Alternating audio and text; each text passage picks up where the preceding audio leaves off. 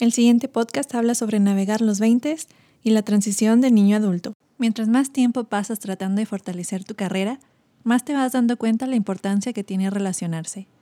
Conseguir favores es más fácil cuando la gente te quiere. Hacer lo que te gusta es más fácil cuando ya confían en ti.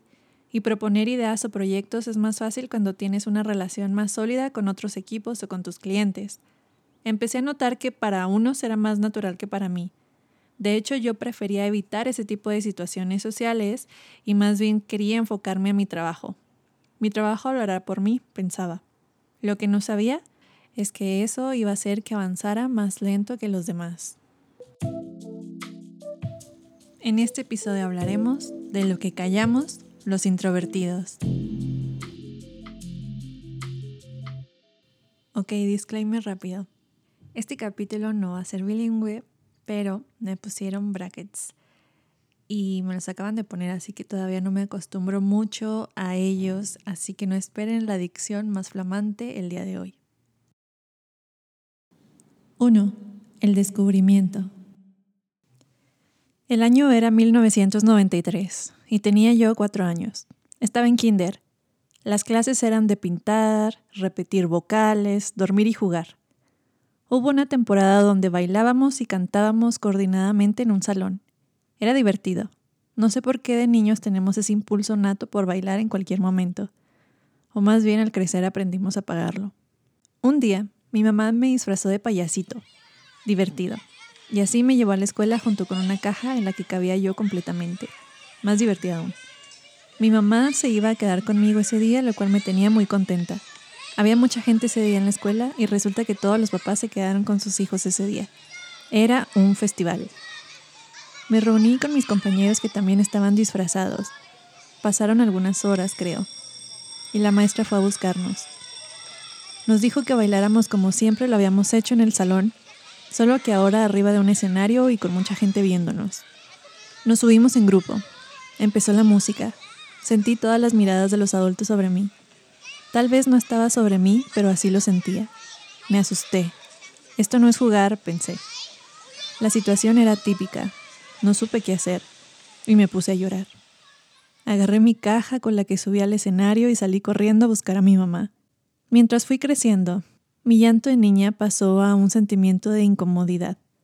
Incomodidad al ser el punto de atención o estar en grupos grandes.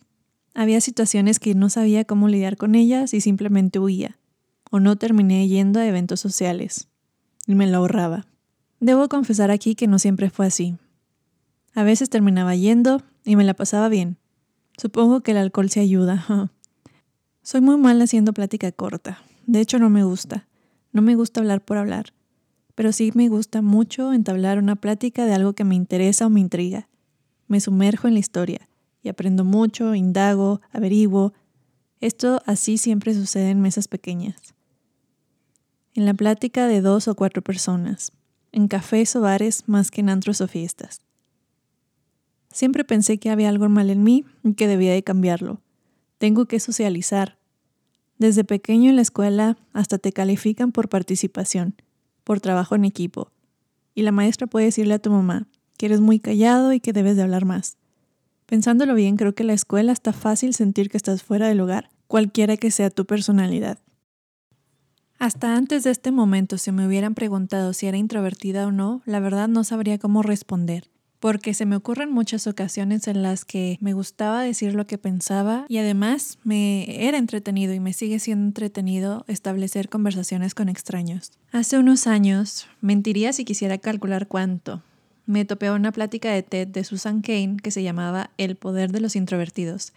Ahí entendí la diferencia entre ser tímido y ser introvertido y descubrí que soy introvertida. Y precisamente creo que ese es el gran problema que tenemos muchos introvertidos. Y por eso nuestra vida puede llegar a ser frustrante, porque no sabemos que somos introvertidos, ni sabemos lo que significa ser introvertido. Creemos que solo son skills que nos faltan y listo, hay que ganarlas. Darme cuenta que era introvertida resolvió otra de las chaquetas mentales que tenía, que me hacían sentir que había algo malo en mí. Era solo ignorancia lo que tenía, no tenía un problema. Entre más fui averiguando, más me hacía sentido todo. El viaje que hice sola por un mes y medio me dio demasiada energía, No había nada, otra experiencia en mi vida que me había hecho sentir así. Me sentía rejuvenecida.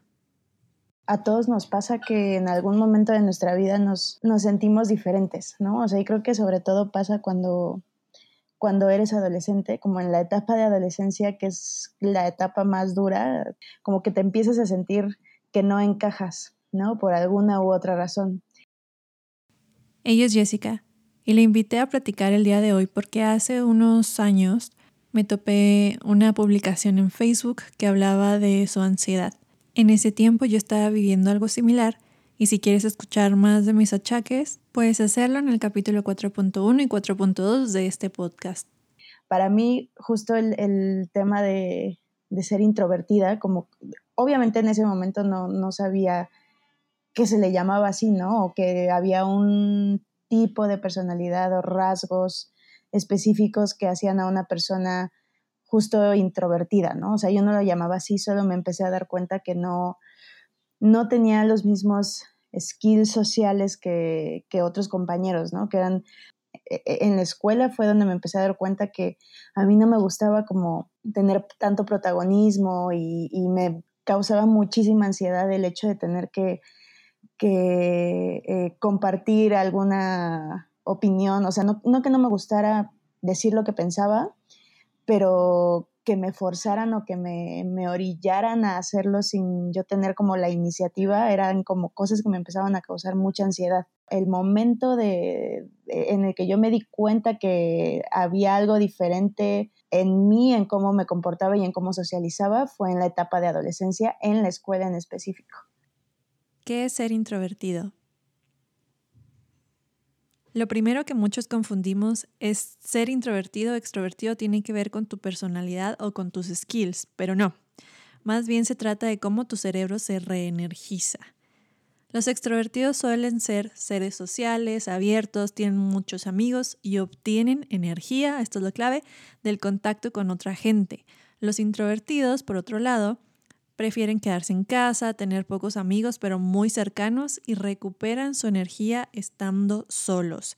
Es decir, yo como persona introvertida puedo pasar un buen momento con mis amigos, pero necesito que durante el día tenga momentos sola y tranquila. De lo contrario, me empiezo a sentir drenada o ansiosa. Y esto no es binario, no quiere decir que seas 100% extrovertido o introvertido, sino que esto es un espectro donde cada persona puede recargarse de un lado o de otro, incluso ubicarse justamente en el medio. Esos les llaman ambivertidos. La diferencia entre ser introvertido o tímido es que la timidez es un estado que causa cierta respuesta emocional como la cohibición o la autoprotección, mientras que la introversión está relacionada con el tipo de entorno que prefieres. Mientras hacía este episodio, me fui a buscar a Google a ver si había una forma de saber qué tan introvertido o extrovertido eras. Y encontré un cuestionario de Psychology Today, donde 0 es 100% introvertido y 100 100% extrovertido. Yo salí 40. Pueden intentar hacerlo también si les da curiosidad. 2. La escuela. La escuela sí no está para nada preparada. No. Para empezar, esto que te haga este, ponerte en grupos o incluso la maestra le diga a la mamá, ¿no? De, ay, su hijo es muy tímido, su hijo no juega y, y es algo mal que el niño está haciendo y que tiene que cambiar. Y luego también me pasaba que los introvertidos son los que terminan haciendo el trabajo y como el extrovertido presenta muy bien, piensan que él hizo todo y se lleva el crédito.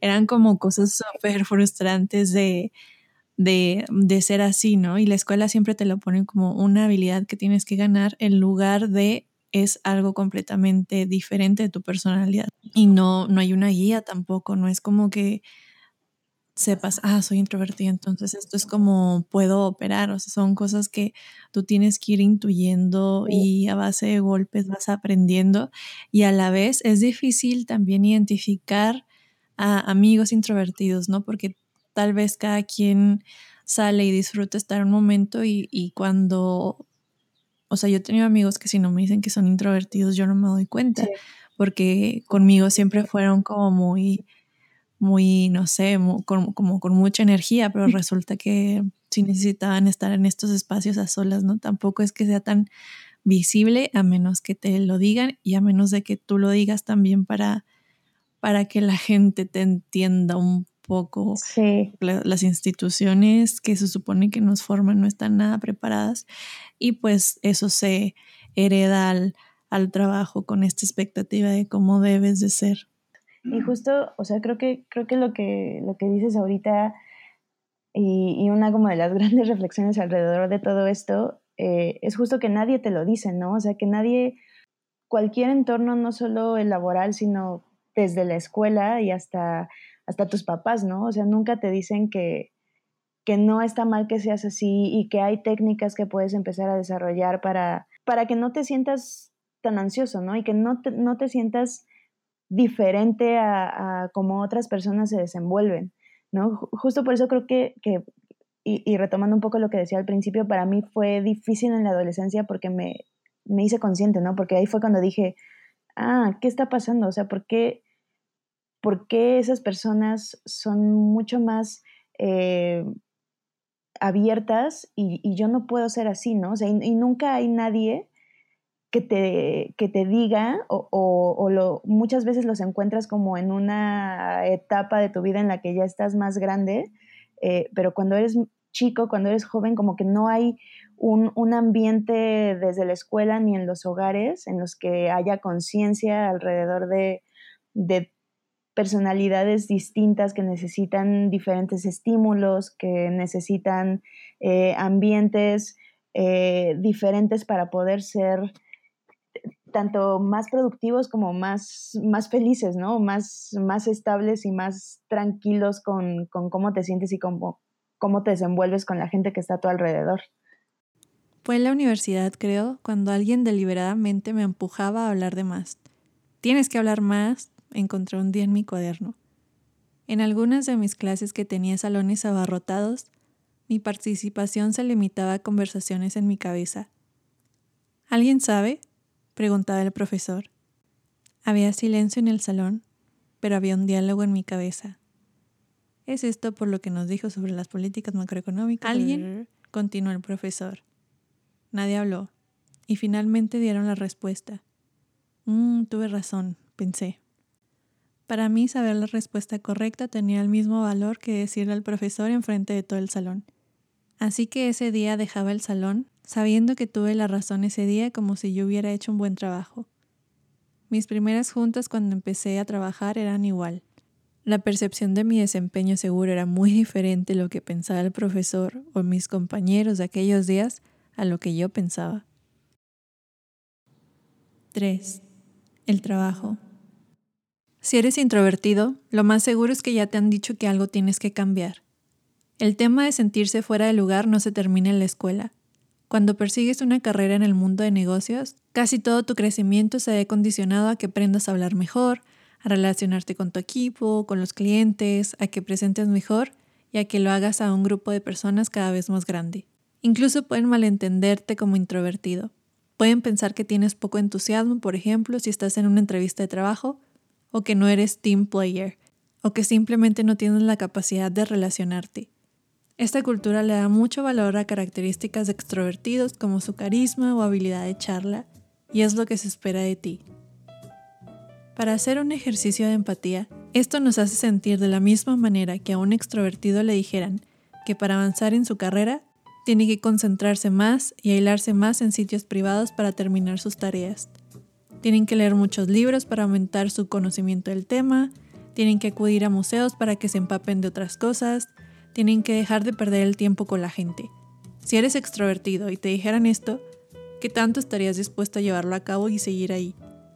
Básicamente cuando nos dan este tipo de feedback nos podemos sentir angustiados, frustrados, ansiosos y nos hace replantar si en realidad tenemos que forzarnos a hacer algo que no queremos ser por avanzar en nuestra carrera. Eh, a, mí también me pasó, ¿no? O sea, y ahorita que lo contabas como que me hizo clic también porque comentarios justo de, de, mi jefe en ese momento era como, pues te tienes que dar más a notar, tienes que hablar más, tienes que tener más acercamiento con cliente, este, hasta con la gente de la misma, del mismo lugar en el que trabajaba, ¿no? O sea, como acércate más a ellos y date más a notar y que te vean, que que sepan que existes, que estás ahí, no sé qué, porque así entonces vas a crecer más, bla, bla, bla, bla. Y entonces todo ese tipo de, comentarios, sobre todo en el aspecto eh, laboral, a mí también me empezaron a causar muchísima ansiedad, porque yo decía es que no puedo, ¿no? O sea, no me gusta. Yo sé que podría desarrollar alguna habilidad para hacerlo y para fingir que puedo ser eh, de esa manera, pero la realidad es que no, no me la paso bien y no creo que sea la única manera en la que yo pueda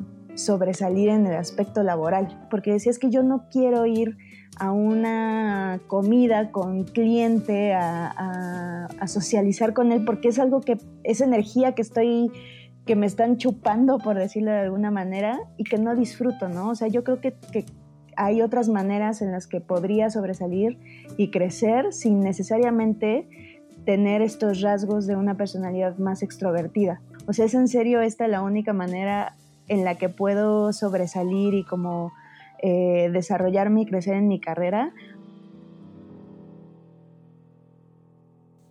¿Qué puedes hacer como introvertido? Normalmente al enfrentar este tipo de situaciones hay de tres. O te pones de necio y dices que no, y tu vida sigue como siempre, sin problemas, pero también puede ser sin avanzar mucho.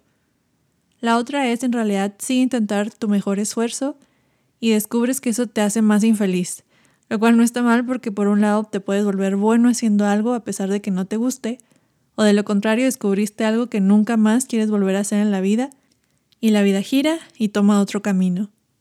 La tercera es que realmente le agarres el gusto, que forzarte te dio más ganancias de las que te quitó. También es tu tarea gritarle al mundo lo que eres bueno haciendo y dejar claro que prefieres revisar sistemas, hacer procesos, analizar la mejor forma de solucionar un problema, hacer una observación, hacer un estudio, sacar insights, ser el consultor interino de cultura pop, armar narrativas, producir contenido o diseñar algo. No sé, lo que tú quieras.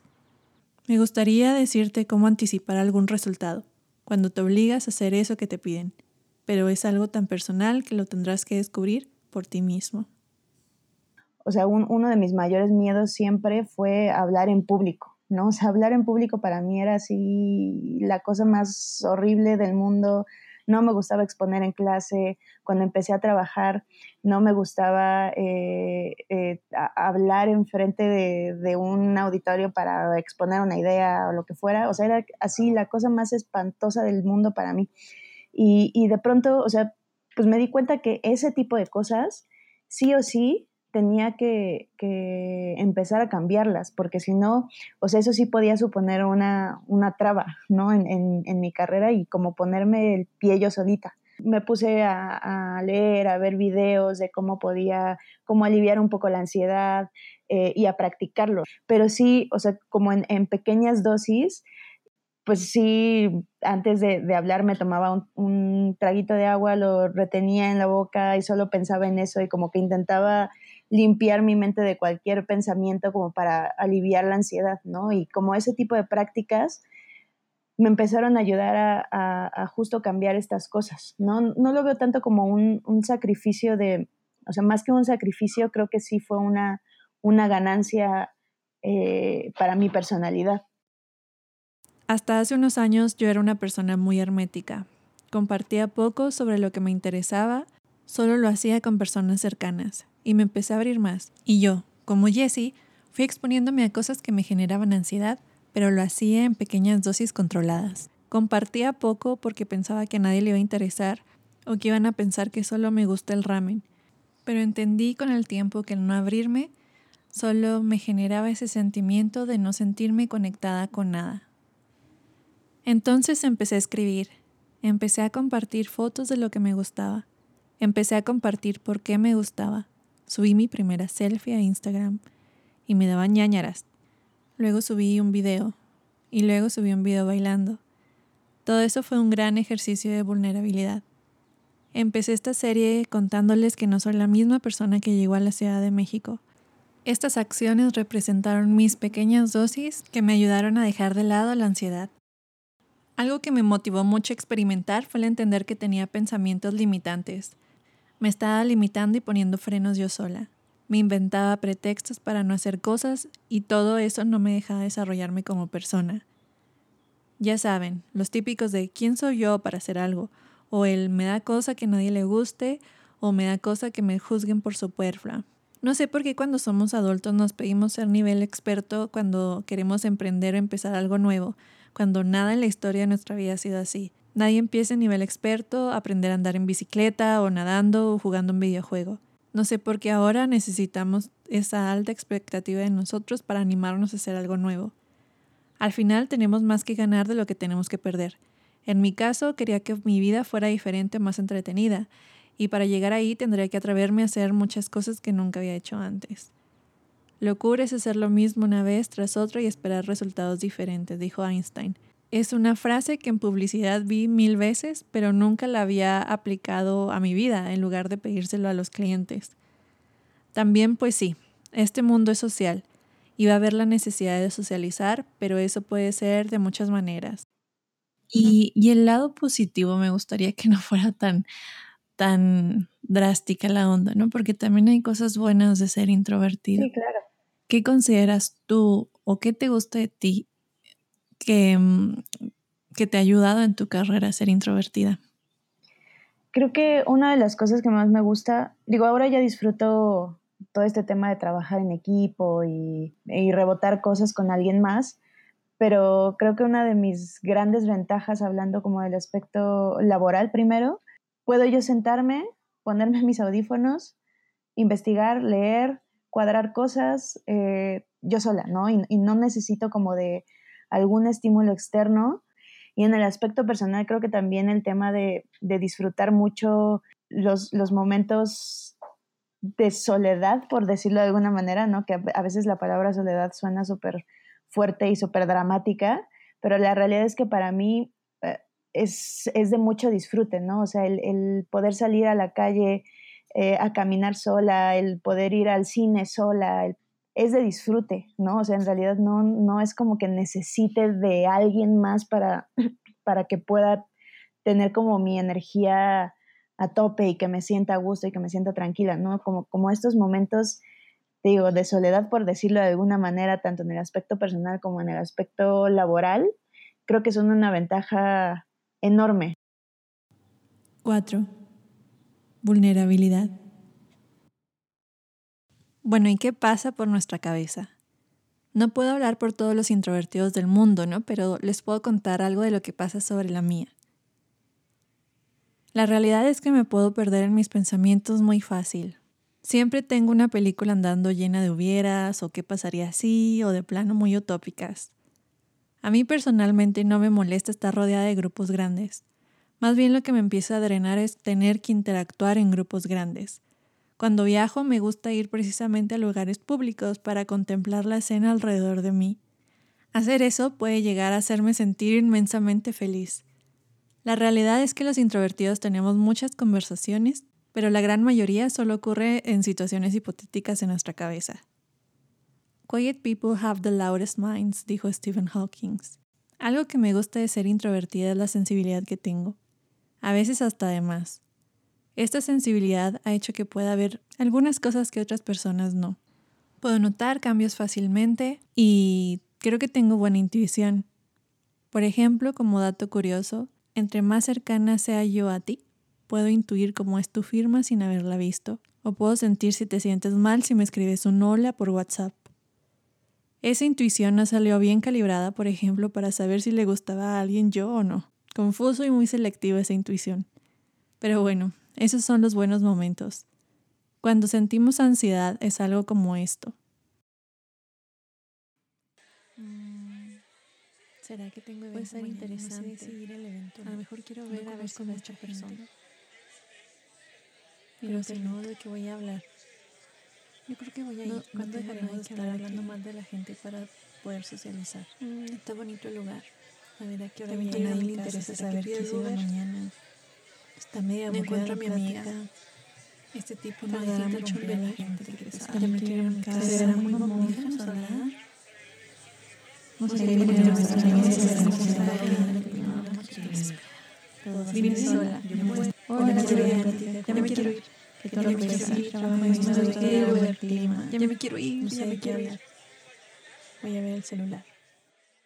Después de estar interactuando en grupos grandes, el sentimiento es muy similar al de una cruda. Una cruda moral incluso solo por lo torpe que nos sentimos después de haber tenido cierto tipo de interacciones. Y bueno, regresemos a la plática con Jessie. Ahí creo que diste en otra palabra súper importante, ¿no? La soledad, o más bien creo que es el estar solo. Disfrutamos de estar solos, pero no significa que no nos sentimos o no nos podemos llegar a sentir solos, o sea, ya de sentir una soledad sombría.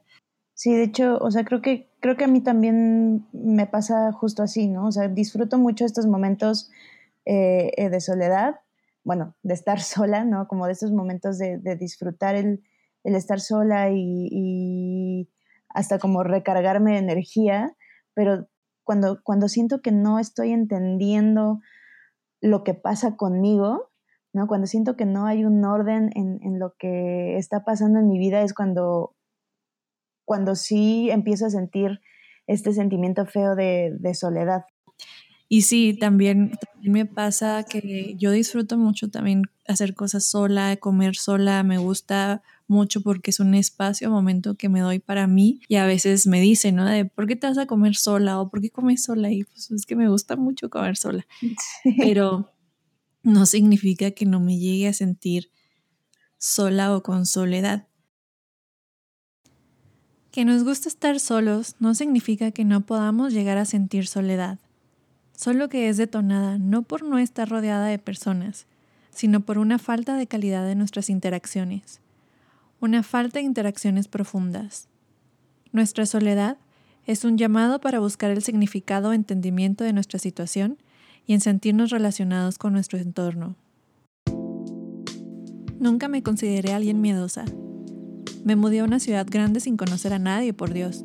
Viajé sola por un ratote, por Dios pero no me di cuenta que mi cautela también de cierta forma era algo de miedo. No me daba cuenta que sobrepensar tanto las cosas me hizo más miedosa sentir dolor, a sentir lo que es el fracaso, o miedo de hacer el ridículo, miedo de ser vulnerable en general. Un problema que tardé bastante tiempo en mi vida en descubrir es que por esta sensibilidad me armé una barrera queriendo protegerme de cualquier cosa que podría dañarme, Evitaba la vulnerabilidad a toda costa. Pero el proteger tanto mis pensamientos y sentimientos hizo que sintiera soledad por bastantes años en mi vida, sobre todo en la adolescencia. Siempre sentía que no pertenecía y se me dificultaba sentirme relacionada con alguien. En esos años no pude dejar de pensar que había algo malo en mí y creo que mi autoestima tuvo unos buenos golpes por esto. El parecer, ser introvertidos también te da una posibilidad mayor de padecer depresión. Creo que oímos de sentirnos vulnerables y nos protegemos de todo. Nos protegemos de más. Nos protegemos de cosas que ni existen y que solo existen en nuestra cabeza. Creemos que vamos a ser juzgados como si fuéramos el Papa, cuando la realidad es que todos nos estamos sintiendo inseguros por algo. El dejar de temer a la vulnerabilidad es algo que he venido ejerciendo en el último año. Brené Brown, quien tiene años estudiando la vulnerabilidad, tenía precisamente el conflicto de evitarlo a toda costa hasta que años de estudio le hicieron darse cuenta que cualquier acto de valentía tenía un atributo de dejarse ser vulnerable. Desde compartir algo en redes sociales a ser un soldado en Afganistán, ningún acto de coraje o valentía es logrado sin despegarse del miedo de ser vulnerable. Nadie se termina arrepintiendo en esta vida de ser valiente y más bien son esas historias las que terminamos contando a los demás. 5. Las relaciones. Ser introvertido y no saber explicarlo puede afectar nuestras relaciones cercanas, porque es muy fácil interpretar un no fui a tu fiesta de cumple como algo personal, como si en realidad no fueras tan amigo o no estimaras a tu amigo. Recordé una escena de Sex and the City, súper buena mi referencia, pero era una escena donde estaba Mr. Vic con Carrie y él le pedía a ella que tengan espacios para estar solos ella se lo tomó como una alerta roja, ya no me quiere, le llama a todas las amigas. Si me quisiera, le gustaría estar todo el tiempo conmigo, que hay de malo en mí, le aburro. Y pues no, yo ahí sí entendí muy bien al Mr. Big y simplemente quiere estar solo para estar menos ansioso. y siento que este es un mal entendido que puede ser muy común con tu novio o novia. Aprender a abrirme y a comunicar mis molestias o necesidades me ha permitido tener mayor fluidez que me ha permitido enfocarme en cosas más productivas. Es un ahorro de problemas. Si te gustaría tener más referencias, te puedo recomendar el libro de Susan Kane que se llama Quiet o hay unos videos buenos en YouTube si quieres ver algo más audiovisual de The School of Life, que no es tanto sobre introversión, pero sí habla mucho de inteligencia emocional y de por qué reaccionamos como reaccionamos. ¿Qué le dirías al mundo sobre los introvertidos?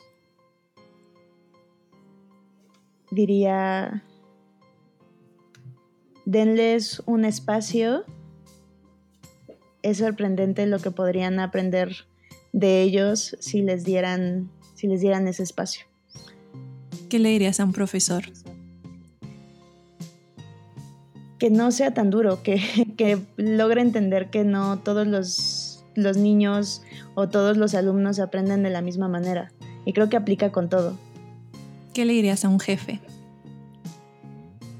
Que no intente orillar a la gente a, actuar de la manera eh, convencional o, ay, se me fue la palabra ahorita, eh, dominante, ¿no? Es más bien como intenta entender e intenta lograr estos espacios para que todos puedan ser productivos.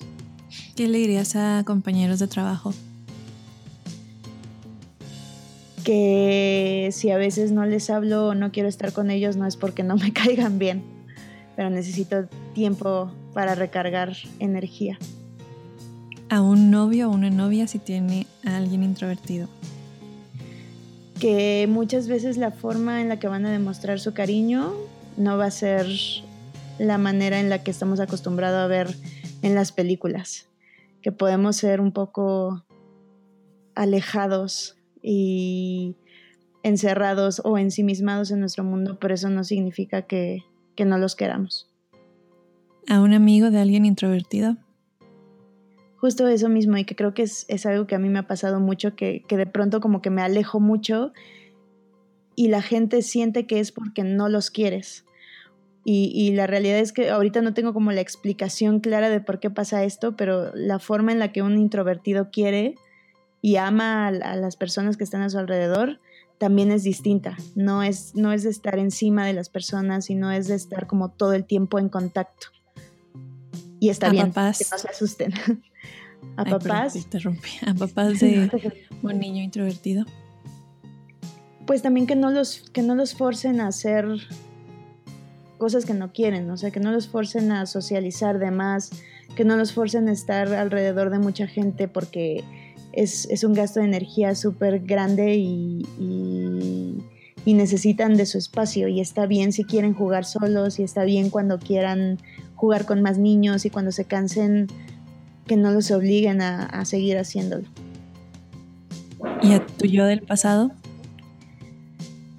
Que está bien, que está bien ser como, como es y que en algún momento de su vida va a encontrar a personas que le ayuden a entender qué es lo que pasa con, con su persona y que no tiene que cambiar nada, si acaso tendrá que desarrollar algunas habilidades, pero no es no es nada grave y no es nada que sacrifique la forma en, la que es. Yo también, retweet, todo va a estar bien. Te diré lo mismo. Bueno, ¿y qué hacemos? Me pareció importante hacer este capítulo porque entre más crezco, más veo que aprendemos de todo tipo de disciplinas o industrias y aprendemos muy poco de nosotros de cómo funcionamos o de por qué actuamos como actuamos. No sabemos contestar cuando nos preguntan sobre nosotros más allá de lo que hacemos para alguien más. Soy comunicólogo y trabajo para X, o soy emprendedor y trabajo en tal. Tampoco se trata de echar culpas, porque pues nadie te enseñó lo que implica ser como eres. Ni a ti, ni a tus papás, ni a tus maestros, ni a tus amigos. Lamentablemente hay muy poco conocimiento sobre cómo sacarle provecho a los talentos de las personas introvertidas, porque hasta ahora parece que quienes tienen la habilidad de la palabra hablada definen el estándar. Dado que no se puede ver lo que sucede en la mente de un introvertido, muchas personas suponen que no está sucediendo nada, dijo Pamela Brown, una consultora especializada en carreras para introvertidos. Hacer las cosas que me generaban ansiedad en pequeñas dosis consiguió que mi ansiedad se desvaneciera. Si el tema de las dosis pequeñas no te sirve y la ansiedad es muy grande, pide ayuda. De verdad pide ayuda. Somos muy malos para pedir ayuda porque nos gusta resolver todo en nuestra cabeza. O somos muy malos siquiera para identificar que necesitamos ayuda. Creo que erróneamente pensamos que pedir ayuda es un símbolo de derrota, pero más bien pidiendo ayuda tenemos mucho más que ganar. Y otra cosa que me ha ayudado en mi vida a animarme es el llamado memento mori, que es cuando internalizas que la vida es pasajera y que todos nos vamos a morir. Cuando pienso en eso, sale el Leroy Jenkins que hay dentro de mí y digo, fuck this shit, vamos a hacerlo.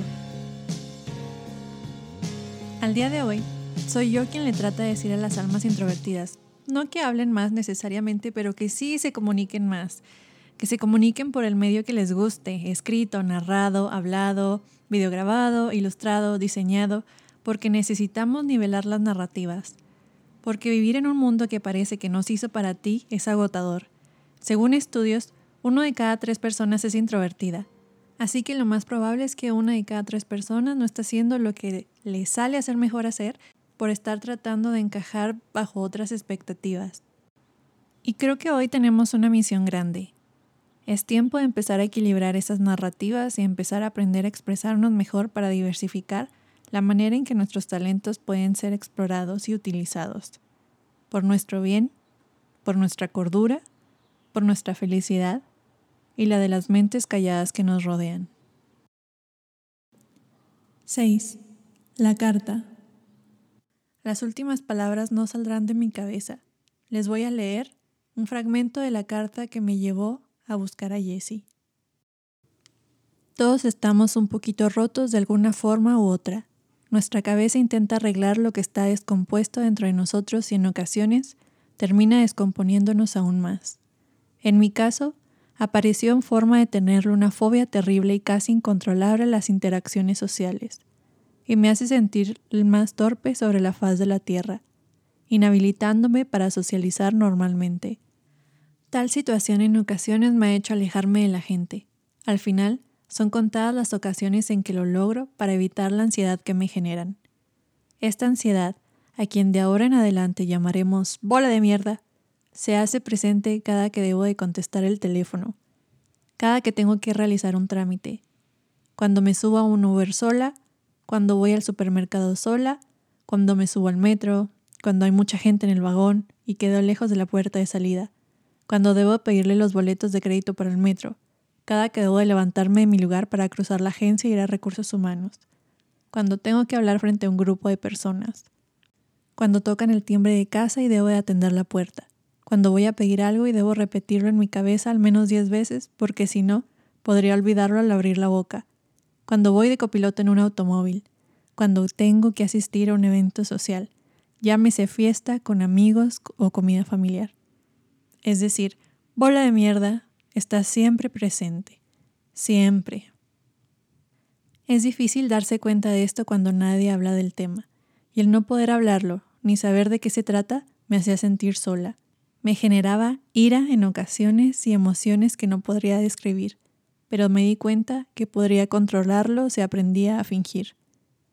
Después de un par de pérdidas en mi vida, llegué a alguien que me habló sobre la impermanencia, eso que es hoy no será mañana, no tiene que serlo y lo que estoy viviendo es solo mi reacción ante sucesos. Me di cuenta que era mi error intentar siempre controlar, controlarme en realidad. Más fácil decirlo que hacerlo, pero la realidad es que esos cambios de pensamiento ayudan, y cualquier ayuda en estos casos es bien recibida. Me topé con un nuevo mundo llamado terapia y meditación, y sí, mi vida está cambiando, estoy entendiendo cosas de mí que no comprendía, de mi historia, de mi misión en este mundo. Me estoy cuestionando lo que soy, lo que quiero y aprendiendo a vigilar mi mente y mis pensamientos. Estoy apreciando y agradeciendo más por todo, a ver en los demás a alguien como yo que también están pasando por lo mismo. Y vaya que necesitaba saberlo. Necesitaba saber lo importante que es saber que eso que soy no tiene por qué ser mañana. De lo importante que es saber que tenemos derecho a buscar quien nos ayude y nos dé luz. De lo importante que es saber que al final todos estamos un poquito rotos. Espero les haya gustado esta larga charla, vaya ironía, sobre los introvertidos. Y de verdad espero si estás pasando por algo similar, que llegues a ese momento en tu vida donde te sientas cómodo subiendo un video tuyo bailando en internet. Si eso llega a pasar, por favor, taguéame. Puedes hacerlo en arroba la escuela no me, en Twitter e Instagram, pero si en realidad me quieres ayudar, puedes compartir, darle like, darle share a este capítulo. Y por cierto, quiero agradecerles a todos los que me han escrito directamente. Muchas gracias por su feedback. En realidad cuando me comparten su opinión o incluso sus historias me llegan a hacer el día. Así que muchas gracias por hacerlo. La voz que escucharon el día de hoy es de Jessica Méndez.